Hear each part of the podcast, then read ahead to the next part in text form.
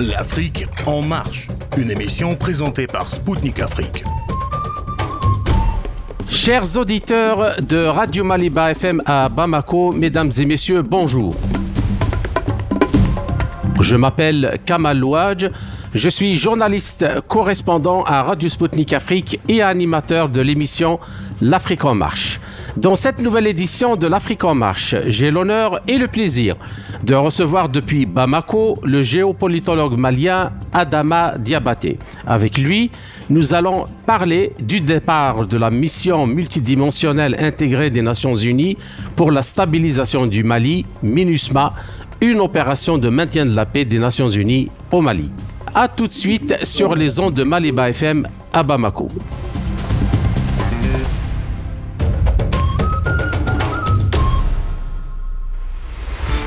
Il y a trois ans, le Mali croulait sous les troupes. Les effectifs français de Barkhane étaient au plus haut avec 5000 hommes auxquels s'ajoutaient plusieurs centaines de forces spéciales européennes de la Task Force Takuba. En plus de ce déploiement, on comptait plus de 750 militaires tchadiens du G5 Sahel et près de 13 000 casques bleus de la mission des Nations Unies pour le Mali, la MINUSMA. Alors, tous ces contingents, avec leur aviation de combat ou d'observation et leurs drones qui appuyaient les 20 000 soldats des forces maliennes, sont partis. Trois ans plus tard, il ne reste plus rien ou presque de cette armada étrangère. En effet, depuis 2020, les autorités de transition maliennes sous la direction de son Excellence le chef de l'État, le colonel Assemi Goïta, a effectué un renversement d'alliance historique. Le Mali change complètement de cap en se tournant vers son allié historique russe. La première conséquence de ce revirement fut le départ vers le Niger de l'armée française forcée à quitter le pays en février 2022. Ainsi, où en est la situation sécuritaire au Mali. La coopération avec la Russie dans ce domaine apporte-t-elle les résultats tant attendus par les Maliens depuis plus d'une décennie? Par ailleurs, comment évolue la situation économique et sociale dans le pays? Pour parler de toutes ces questions fondamentales, j'ai le plaisir de recevoir depuis Bamako le géopolitologue malien Adama Diabaté. Adama Diabaté, euh, bonjour et merci d'avoir accepté de nous accorder cet entretien. Merci beaucoup, merci. Bien, alors euh, la première question, après avoir exigé le départ des forces euh, françaises de l'opération Barkhane et européenne de la Task Force Takuba, le Mali obtient au Conseil de sécurité la fin du mandat de la MINUSMA, mettant ainsi fin d'une manière radicale et définitive à la présence militaire étrangère dans le pays. Alors, pouvez-vous nous expliquer les causes de cette décision des autorités maliennes et quelles sont ses probables conséquences? Merci beaucoup pour la question. J'aimerais d'abord saluer tous les Maliens, tous les Africains, tous les Noirs partout au monde où ils soient et les bons gens. Euh, je salue votre équipe depuis Moscou. Par rapport à votre question, euh, pourquoi on a demandé à ce que le ministre nous libère euh, le pays Parce que en un mot, on dit l'aménagement, la force multidimensionnelle pour la stabilisation au Mali. Mais malheureusement, l'aménagement a été la force multidimensionnelle de déstabilisation du Mali. Voici la raison pourquoi on leur a demandé de plier bagage. Et je m'explique. Euh, l'aménagement, euh, la décision 2100 qui les a envoyés ici, euh, demandait à ce qu'ils aident le gouvernement malien à retrouver les derniers mètres carrés de son territoire et de recouvrer son intégrité territoriale et sa souveraineté. C'est l'ensemble du territoire malien. Mais quand l'aménagement est arrivé, c'est le contraire qui s'est produit. Et ceux qui nous dérangeaient, et ceux contre qui on les a appelés pour venir nous aider à venir à bout, et ils sont venus, quand ils sont arrivés, ils sont devenus des complices de ceci. Et puis des complices ouverts ne se gênait plus. C'est eux qui armaient nos ennemis. C'est eux qui les entretenaient. C'est eux qui fomentaient. En un mot, ils sont devenus part du problème. Il fallait qu'ils soient la solution. Ils sont devenus euh, une partie du problème. Voici la raison globalement pourquoi on les a chassés. D'ailleurs, pour ceux qui vont penser que euh, euh, je ne fais que comme, comment, des affirmations gratuites. Je leur dis que on a monté déjà un dossier très très lourd depuis un an qu'on est en train de demander au Conseil de sécurité de nous laisser exprimer, nous exprimer sur ce dossier. Montrer à la face du monde la fausseté de la soi-disant communauté internationale. Parce que finalement, on a des problèmes de définir qu'est-ce que c'est que la communauté internationale. Si c'est la France qui fait la communauté internationale, ou bien la France et ses amis, et le reste du monde. En fait, euh, on a suffisamment de preuves que l'administration finance. Donc, euh, donc monsieur, monsieur Diabaté. Entraîne oui, oui. et protège les, les, les, les terroristes chez nous. D'accord. Donc vous dites que euh, c'est pas juste une décision euh, comme ça politique, euh, non, mais c'est une décision avant tout sécuritaire et de défense parce que les autorités ont un ensemble de, de preuves factuelles que cette MINUSMA, comme vous le dites euh, vous, n'a pas été une mission multidimensionnelle de pacification, mais de déstabilisation euh, du Mali. Absolument. Et je tiens à mes mots, et d'ailleurs, comme notre ministre de la Défense l'avait dit, eh, l'aménagement et le reste des forces étaient devenus de l'embouteillage sécuritaire dans notre pays.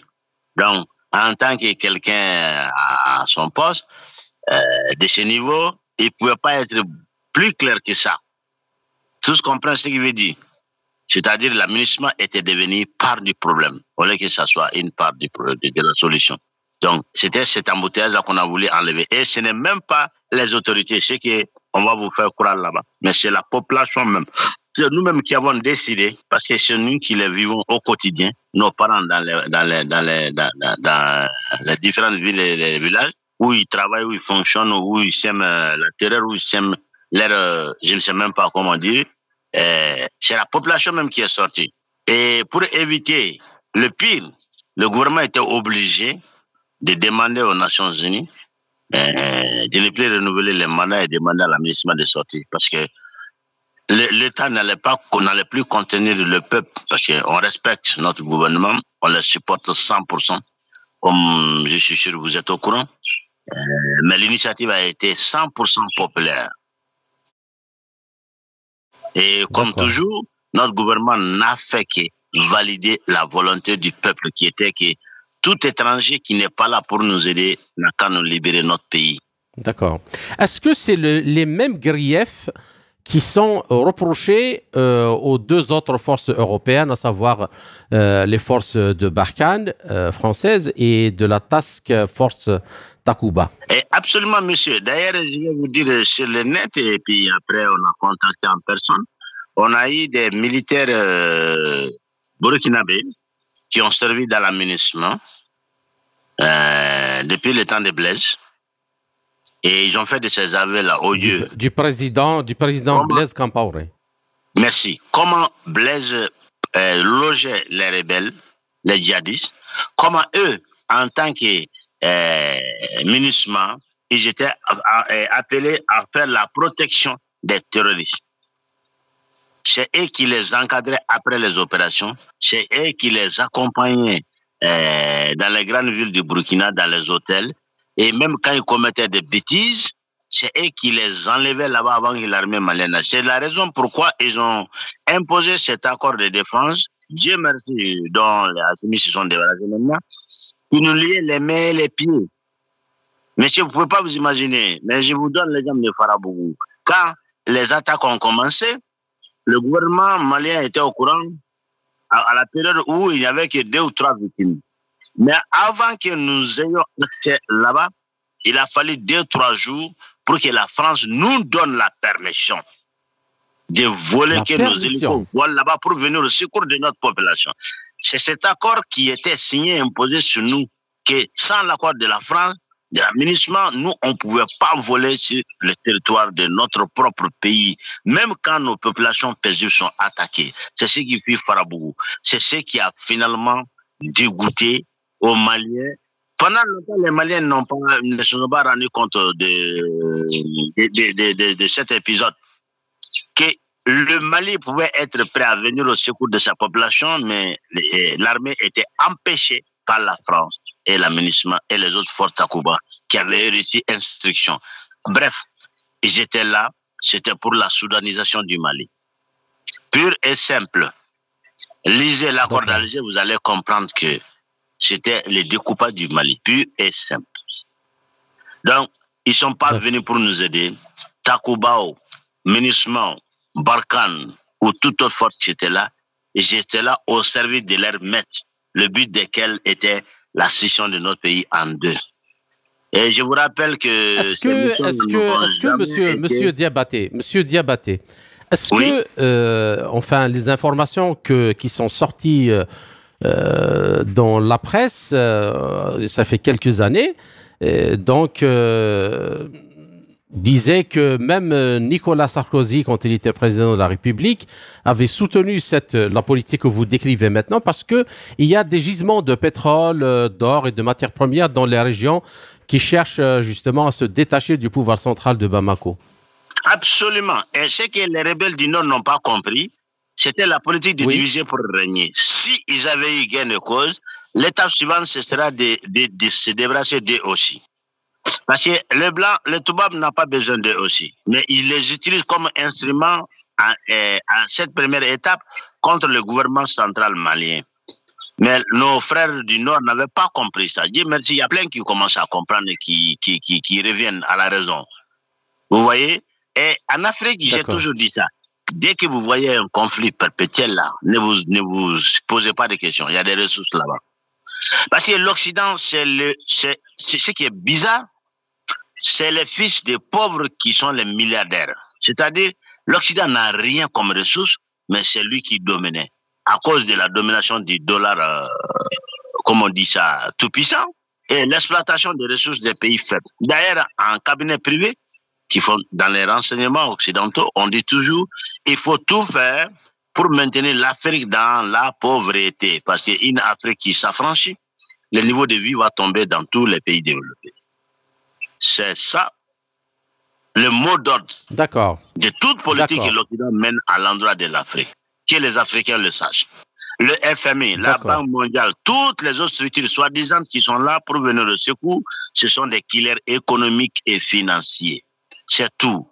Que ce soit les relations soi-disant, on dit euh, aide au développement, aide publique au développement, euh, euh, comme on dit ça, des dons, j'ai dit, mais réveillez-vous, Africains. Il n'existe pas de dons. Il n'existe pas d'aide dans les relations internationales, dans les relations entre États. Il n'y a que des intérêts. On te donne 100 francs en don, on, on te vole de, de l'autre côté un million. Comme Jomo Kenyatta disait euh, euh, dans, sa, dans sa fameuse intervention, il dit que quand le blanc est arrivé en Afrique, oui, le président euh, euh, kenyan, Jomo Kenyatta. Il dit, quand le blanc est venu, il avait la Bible et nous, nous avions la terre. Ils nous ont demandé de fermer nos yeux et de prier. Quand on a ouvert les yeux, nous, on s'est retrouvé avec la Bible et, avec la terre. Tout est dit. C'est une belle image. C'est une très belle image. Merci beaucoup. Alors, euh, monsieur Diabaté, dans le sillage de cette euh, décision, euh, et comme à l'accoutumée, donc beaucoup de médias occidentaux mais notamment euh, français, ont mis en garde contre un retour imminent euh, des exactions terroristes dans le pays. Donc, euh, le Figaro, à titre d'exemple, titre une tribune par Le Mali livré à lui-même. C'est-à-dire, sous-entend que le Mali livré à lui-même, c'est-à-dire sans aucune capacité ni aide à faire face aux dangers terroristes. Alors, est-ce que ces craintes sont justifiées ou exagérées? Et où on est réellement la situation sécuritaire dans le pays, notamment dans le nord? Eh, merci, monsieur, pour votre question. Eh, c'est du déjà vu.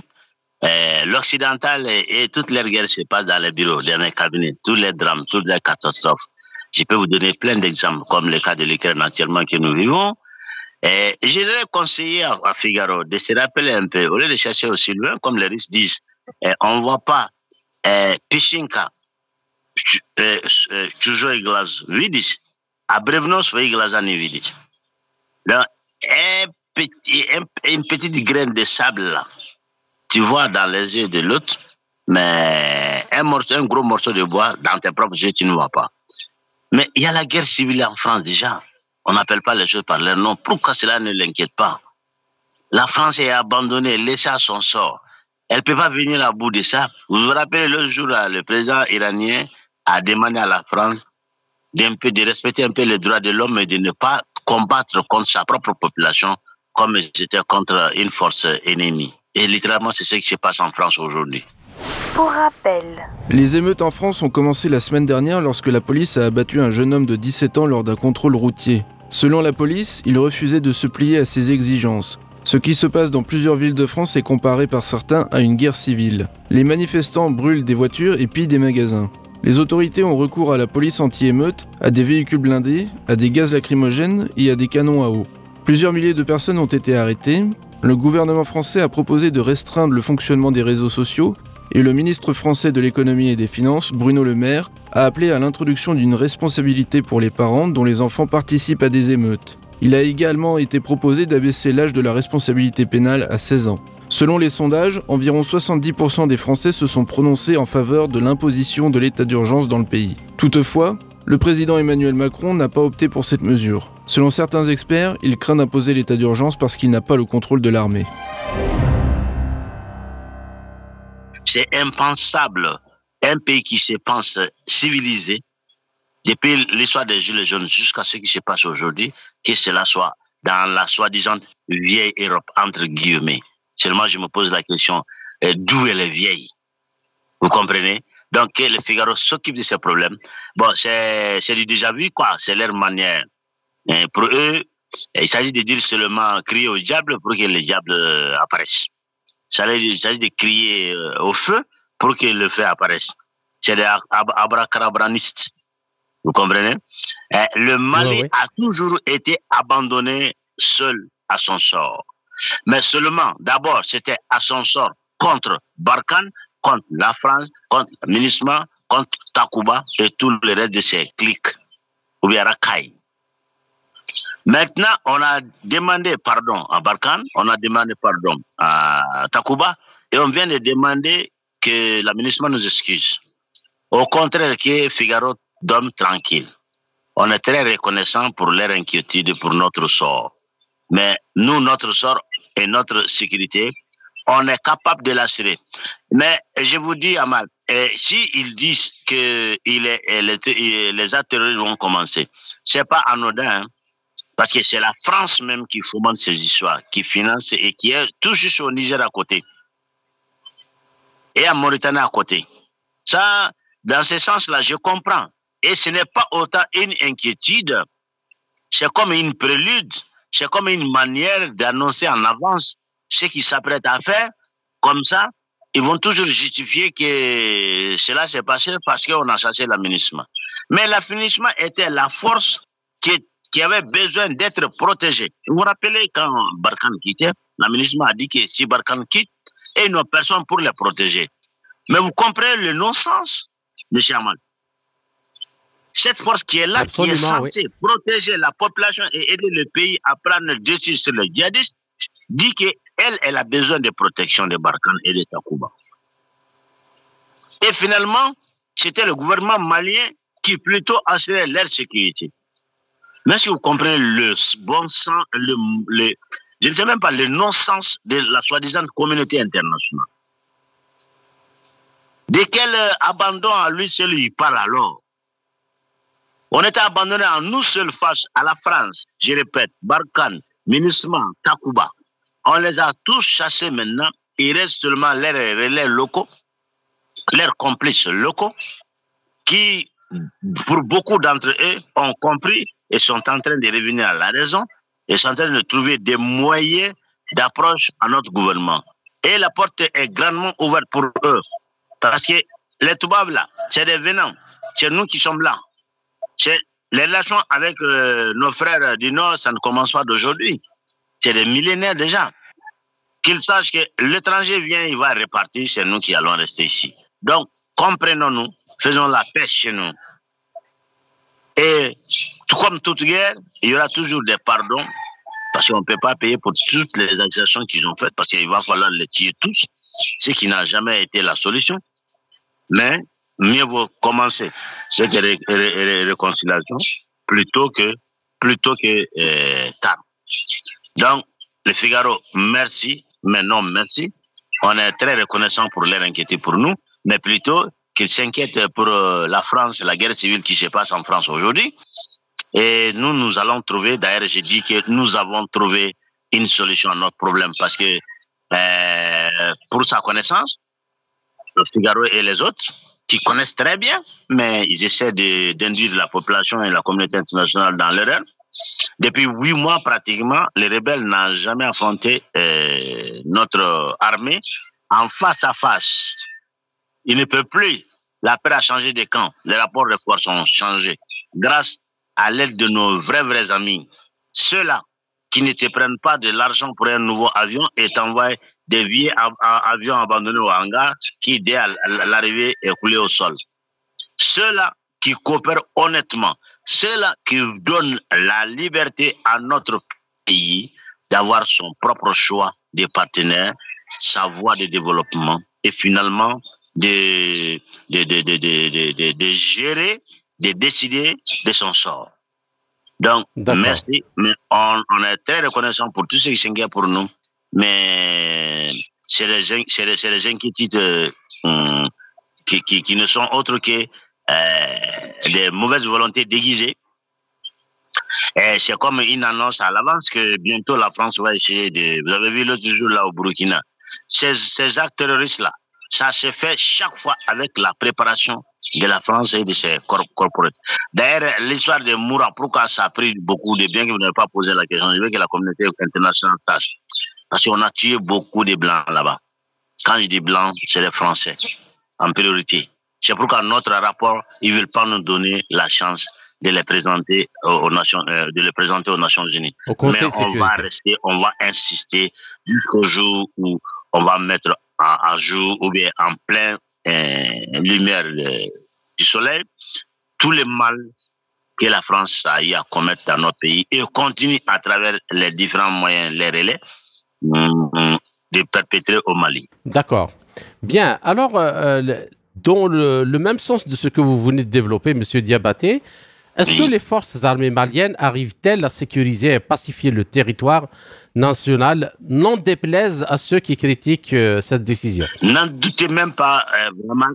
Et aujourd'hui, en un an, ce que les jeunes là ont fait, ça a été un rêve pour les Maliens et pour les Africains. D'ailleurs, l'autre jour, j'étais avec euh, les camarades Kémy Seba.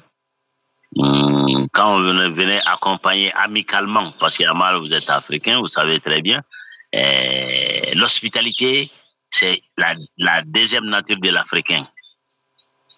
On, on a toujours été des excellents hôtes. Donc, euh, on n'offende jamais nos invités, ceux qui sont chez nous.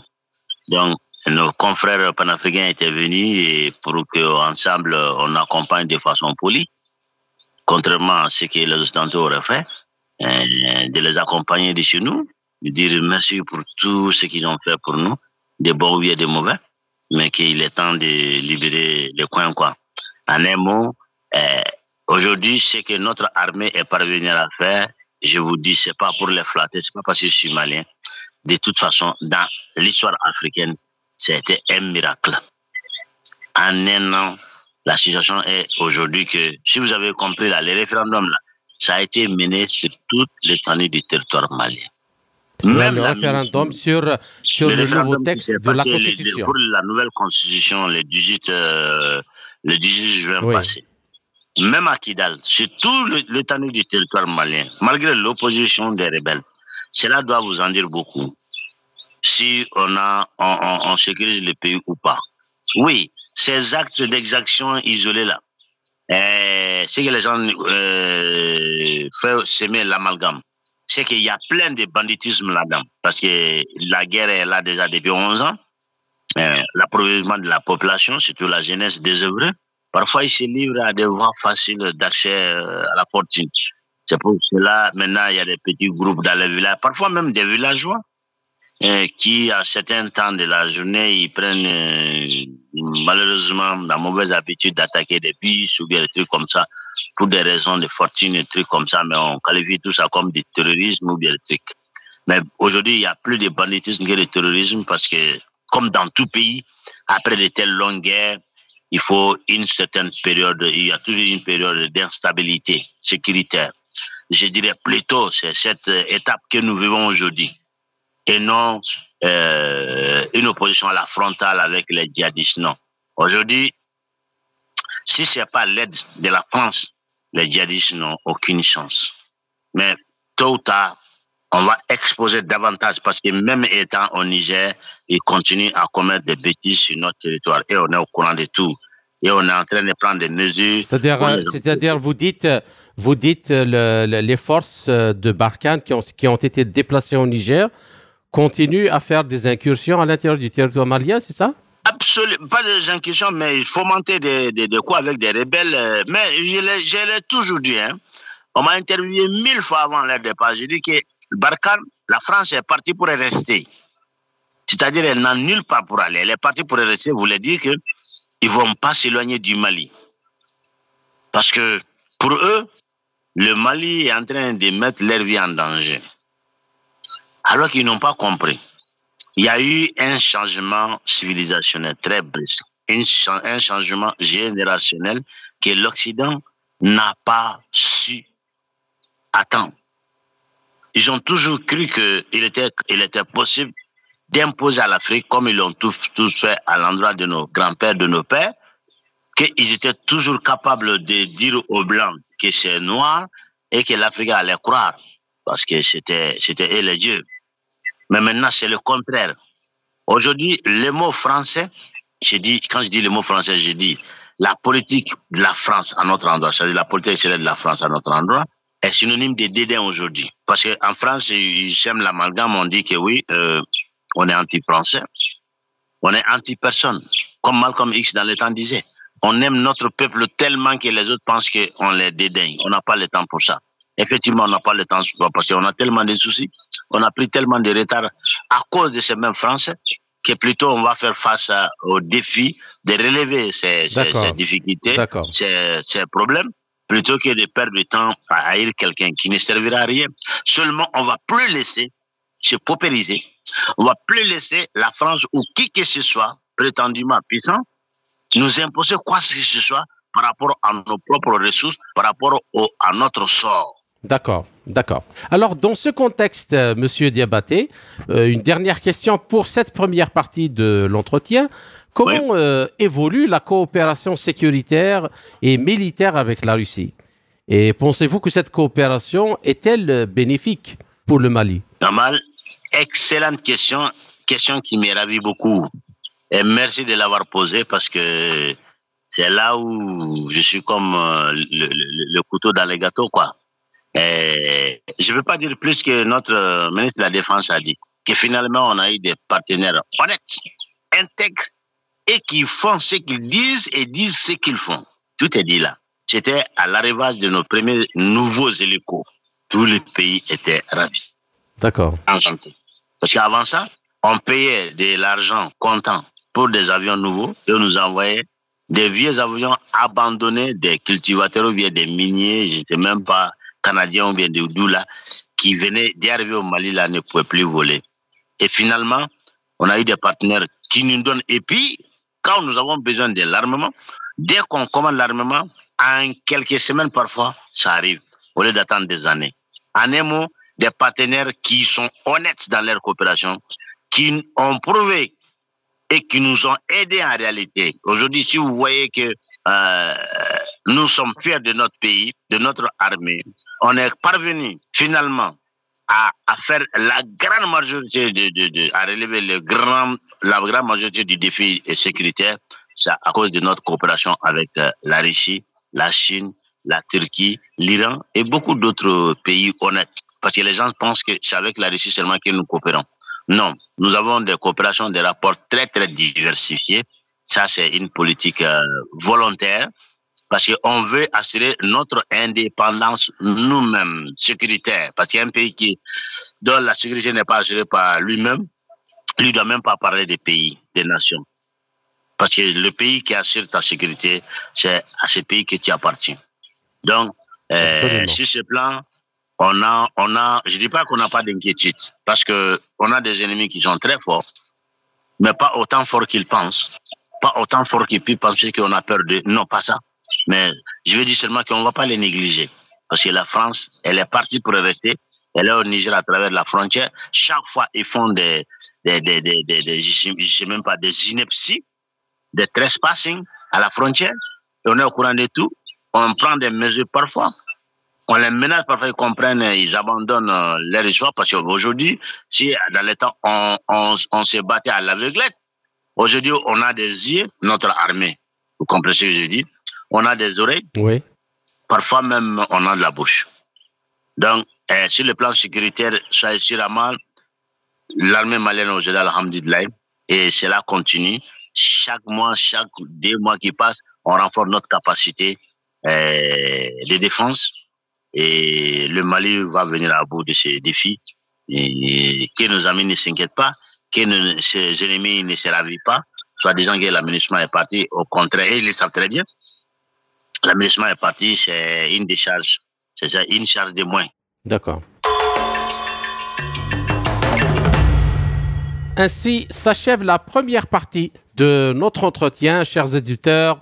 Je vous retrouve en compagnie de mon invité Adama Diabaté, en direct de Bamako pour la seconde partie de notre émission après une courte pause musicale. À tout de suite.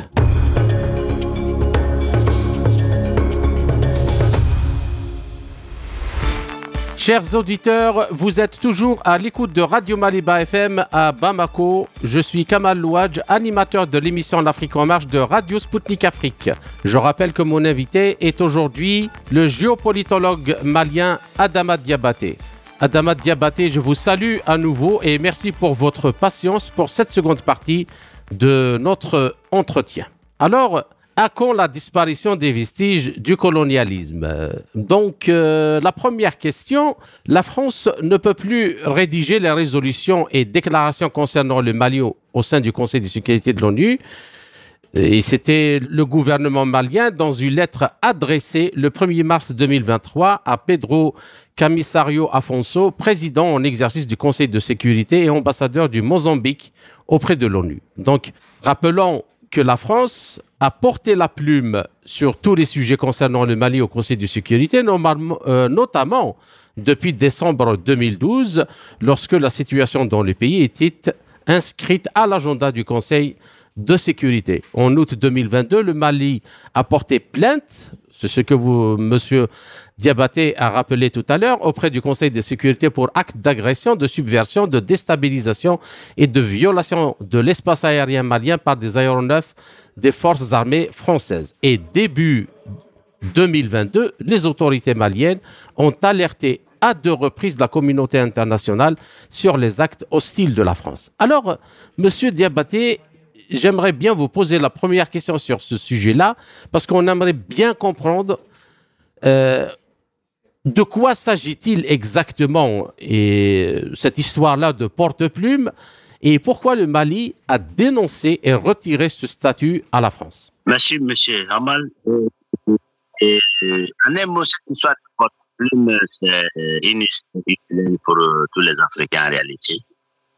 Euh, parce que si il faut que ton bourreau, euh, l'assassin de ton père, soit en même temps le procureur et le juge à ce procès, vous comprenez déjà l'issue du jugement. Et c'est ça le cas de la France.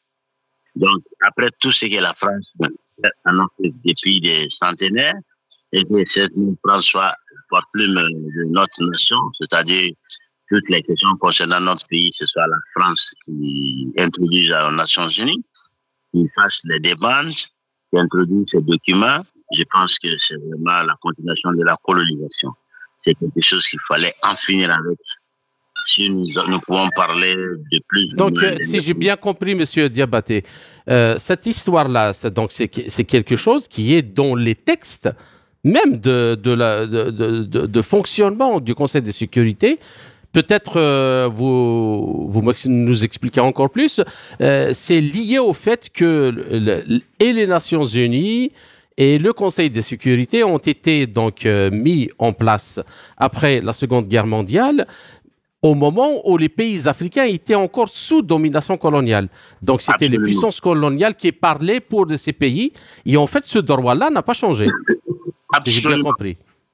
Et, Gamal, vous avez absolument raison. D'ailleurs, une petite en tant qu'expert dans ce domaine, j'ai euh, le système des Nations Unies le système Bretton Woods a été mis en place pour pérenniser la victoire de, de l'Occident. En, premier en tête, euh, les États-Unis. C'est-à-dire, pour être euh, concret et très laconique, tout le système des Nations Unies a été mis en place pour que l'Occident domine le monde euh, pour le plus longtemps possible.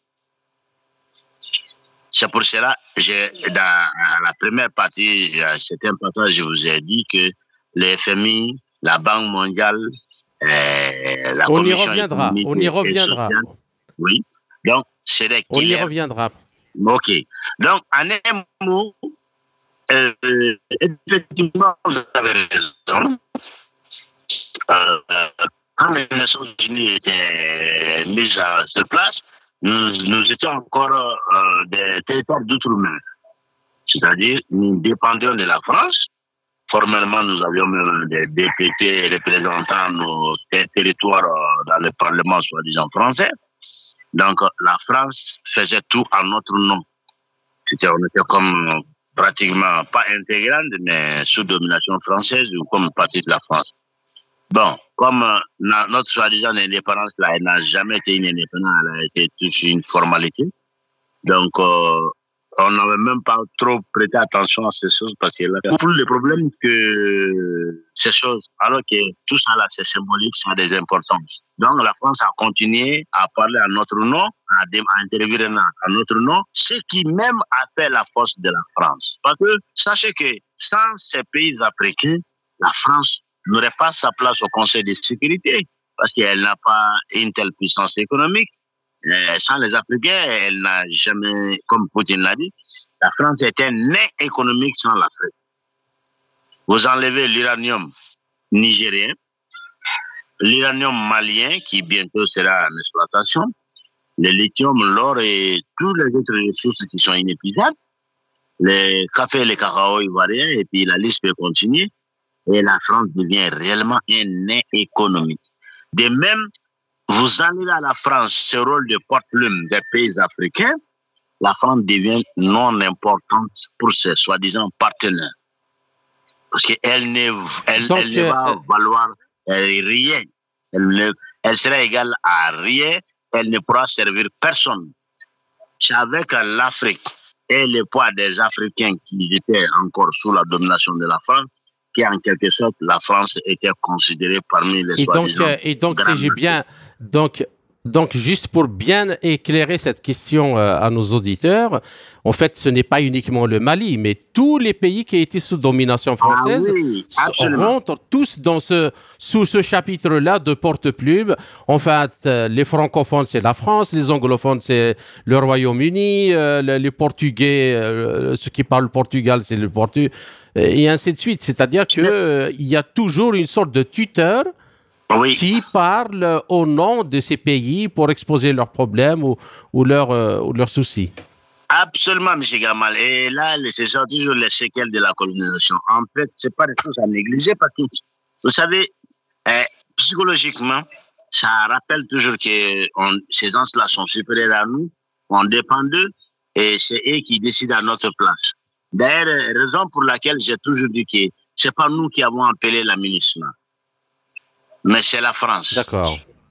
Elle a fait ça, soi-disant, en notre nom, mais sans nous demander. Elle nous a mariés en notre absence, sans notre consentement, à notre insu. D'accord. Ok. Bien maintenant, c'est clair. Alors, la deuxième question euh, dans le même sens, mais en passant maintenant euh, au futur, le Mali aspire à lancer une dynamique de développement pour les années à venir et dans tous les domaines. Alors, où en est la situation économique et sociale dans le pays actuellement Et y a-t-il une évolution dans ce sens? Et qu'en est-il de la participation du Mali à la monnaie toujours contrôlée par la France, à savoir le franc CFA Merci beaucoup pour ces questions-là qui sont très très intéressantes euh, chacune. Et en fait, euh, s'il faut commencer par la monnaie, oui, pour le moment, nous utilisons leur monnaie leur soi-disant monnaie, alors que ce n'est même pas une monnaie, ce n'est que du papier du trésor français qui n'est utilisable nulle part. Donc, ce n'est pas, je n'appellerai pas ça de l'argent. Donc, euh, à, la, à, la, fin, euh, obligé, le Mali aura sa monnaie. Tout le monde peut en être sûr, euh, mais il y en a tellement à faire et il faut savoir planifier, faire la priorité. Euh, faire quand quoi, sinon euh, il y aura trop de tâches à accomplir à la fois. Donc, par exemple, pourquoi euh, cette question-là, la population exige, la population demande à longueur de journée. Je les calme chaque fois, je dis qu'à la fin, c'est ce à quoi on doit aboutir et on va aboutir. Donc, on va étape par étape. Maintenant, ce qui concerne les perspectives économiques du Mali, je vous dis que monsieur, on est, Gamal, on est en train de travailler 24 sur 24. La raison pourquoi je vous ai dit dans la, première partie qu'on est en train de diversifier nos partenariats au maximum possible. Et Dieu, Dieu merci, potentiellement, on a tellement de partenaires que je me pose la question, bien que je sais déjà la réponse. Pourquoi on a pris tout ce temps-là et sans vouloir oser tester ou bien essayer ces opportunités? Que nous avons aujourd'hui. La preuve est que, M. Gamal, malgré les sanctions qui sont sur le Mali, les mauvaises volontés de la France, de la CDAO instrumentalisée par l'Union européenne et la France et les États-Unis, de nos pays voisins qui jouent à l'ennemi à nous.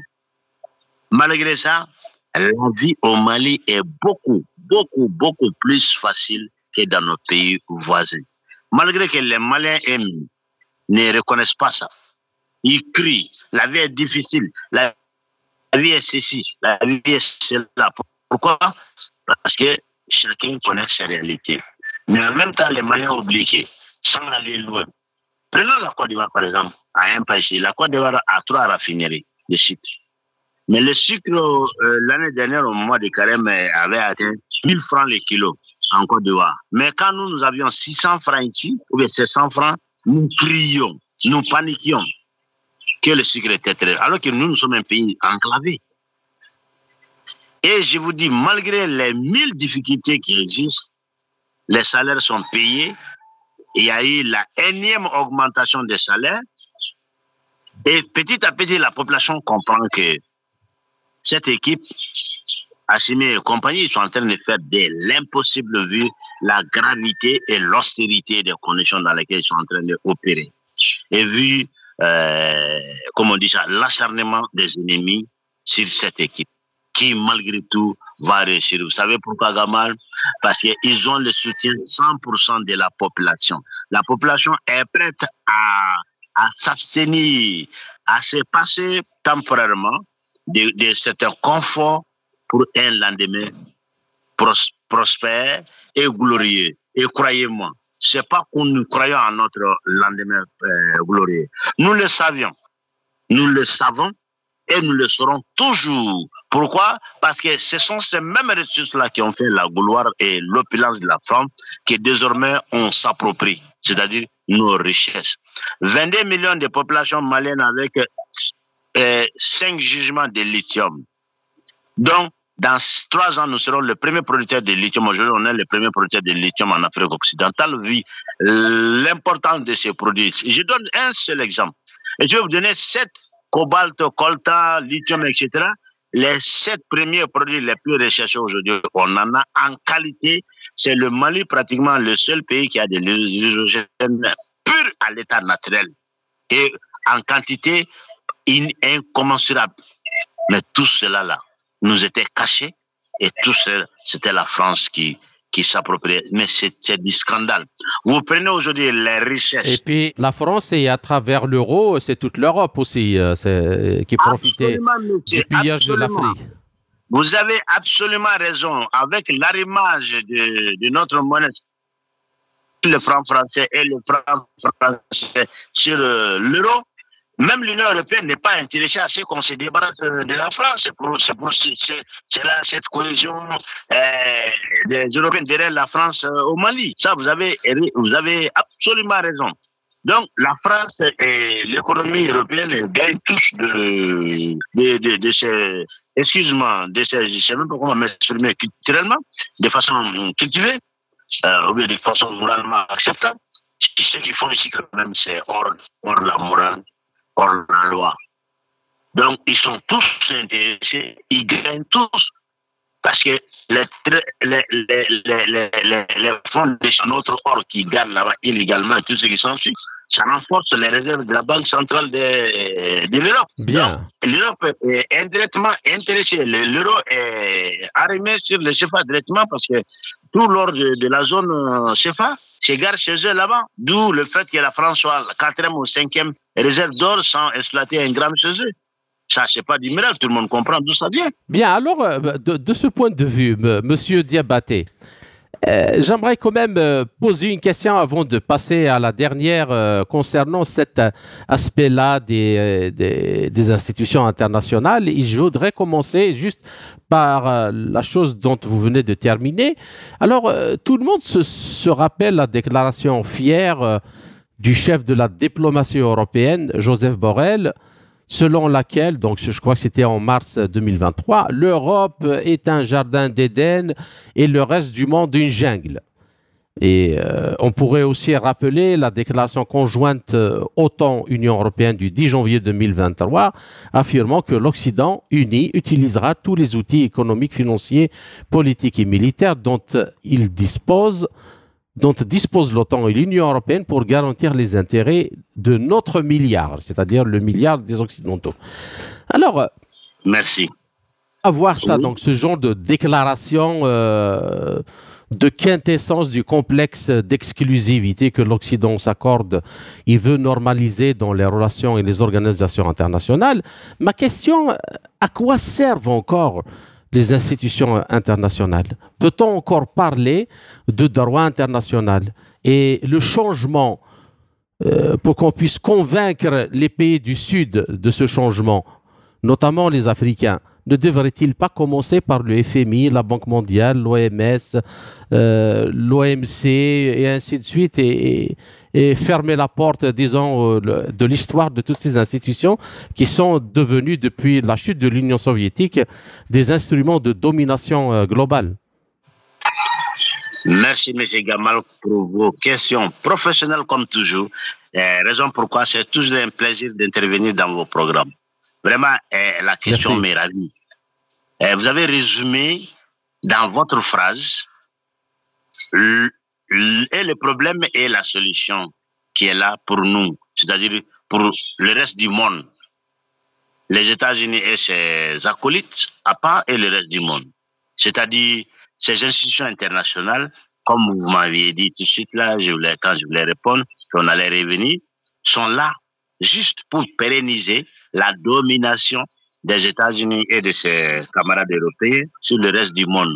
Au point que, comme vous venez de le voir, euh, à travers les citations de Borrell et puis l'autre là, Xavier Hamas, ce sentiment d'exclusivité, ce sentiment de suprématie raciale, ce sentiment de euh, d'être choisi par le Tout-Puissant, d'avoir le droit de décider du sort du reste. Mais malheureusement, M. Gamal, hmm, mm -hmm. euh, cette citation aujourd'hui rejoint le terme euh, euh, d'une sociologue américaine, j'ai oublié son nom, la, la, la, désonance cognitive. C'est-à-dire, l'Occident vit dans un rêve. la désonance cognitive, c'est comme si Monsieur Gamal, il vous a toujours été raconté que vous étiez super puissant, vous étiez Superman, vous étiez Batman, vous pouviez faire tout, vous étiez Duncan MacLeod, vous étiez immortel, et du coup, paf, un accident vous arrive, et tout le contraire passe. Et il y a des facteurs qui vont s'arrêter devant vous ici. Le respect. Et toute cette illusion s'effondre d'un seul coup.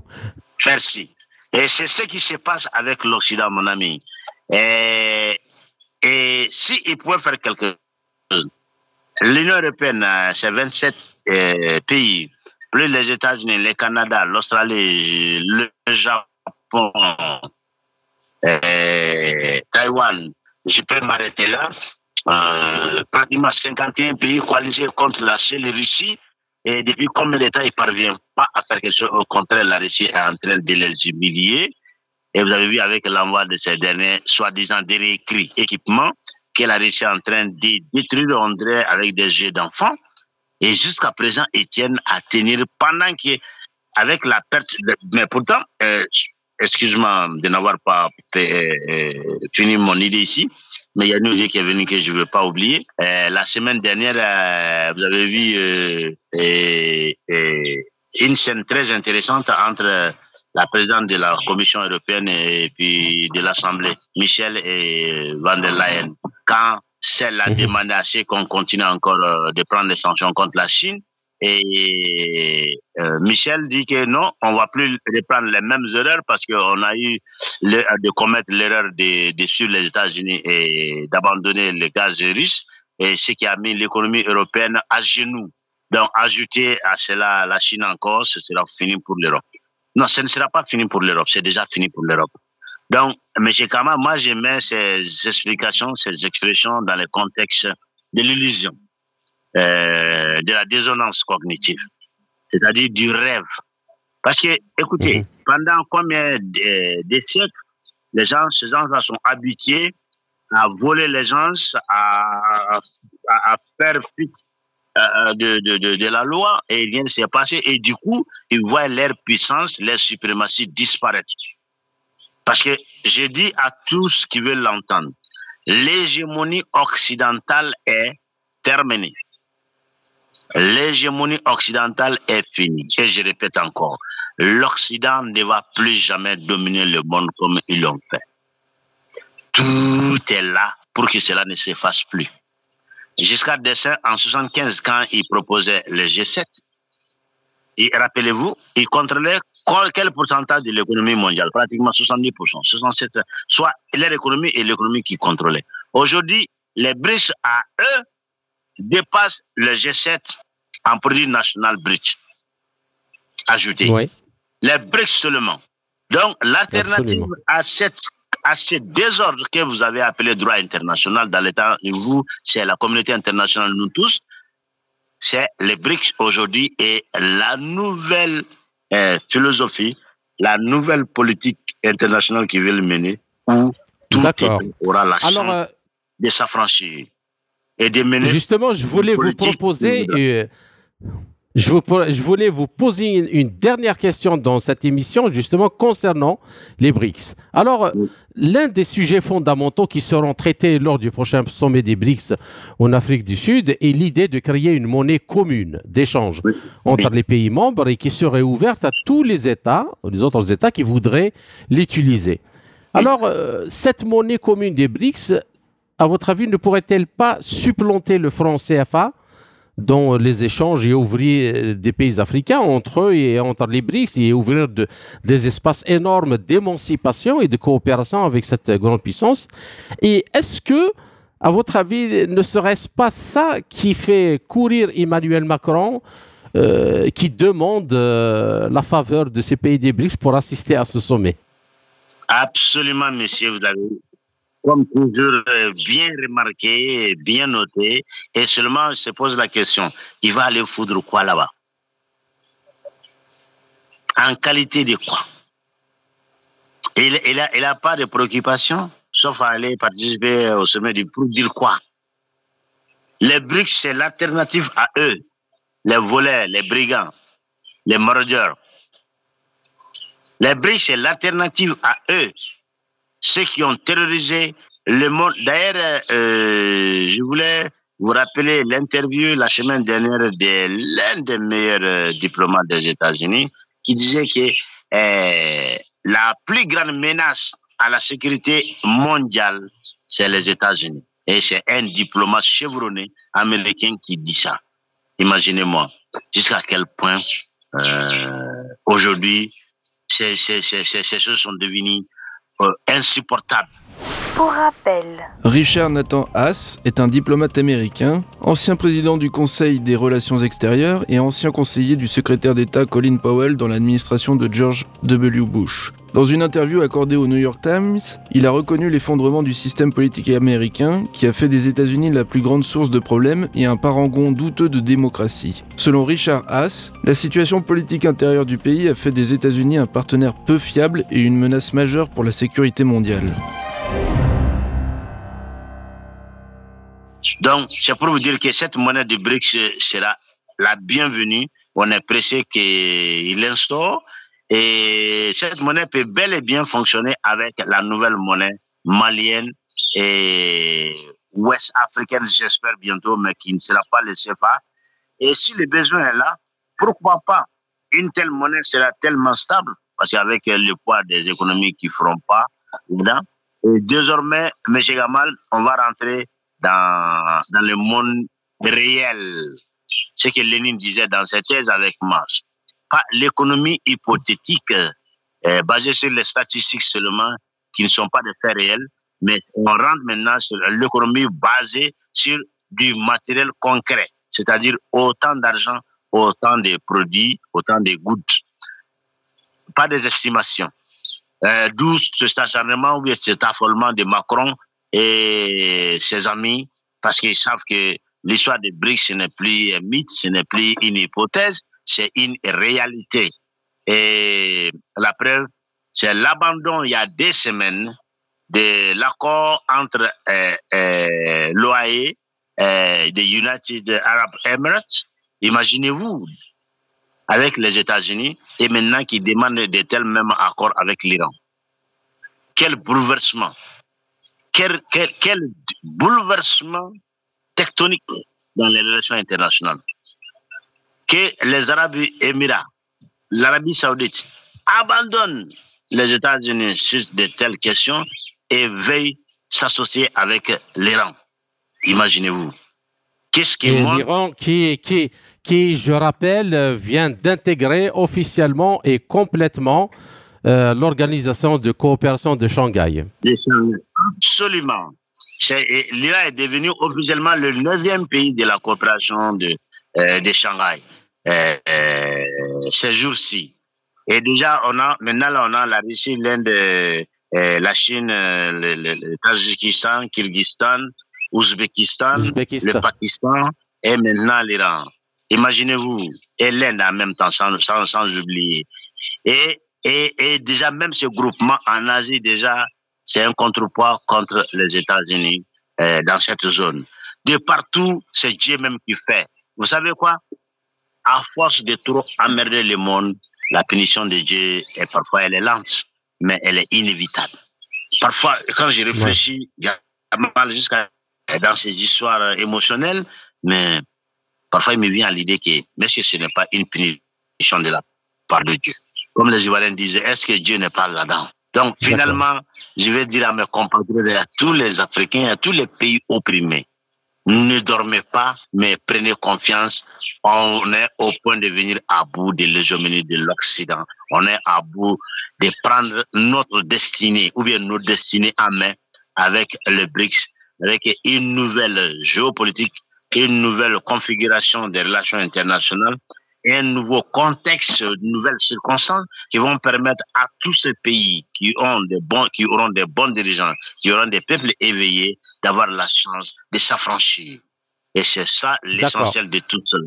D'accord. Eh bien, euh, chers auditeurs, notre entretien arrive euh, à sa fin. Euh, Adama Diabaté, je vous remercie pour cette euh, interview passionnante et riche en informations. Je remercie pour votre franchise et votre courage. J'espère vous retrouver dans les quelques semaines à venir dans un autre entretien pour traiter d'un autre sujet. Merci encore une fois et à très bientôt. Je vous en prie, mon ami. Salut à tout Moscou. Merci. C'était le géopolitologue malien Adama Diabaté. Ainsi s'achève cette édition de notre émission L'Afrique en marche, préposé par Radio Sputnik Afrique en partenariat avec Radio Maliba FM à Bamako. Je suis Kamal Louadj. Merci de nous avoir suivis, tout en espérant avoir été à la hauteur de vos attentes. Chers amis, je vous retrouverai très bientôt pour une autre émission. D'ici là, portez-vous bien.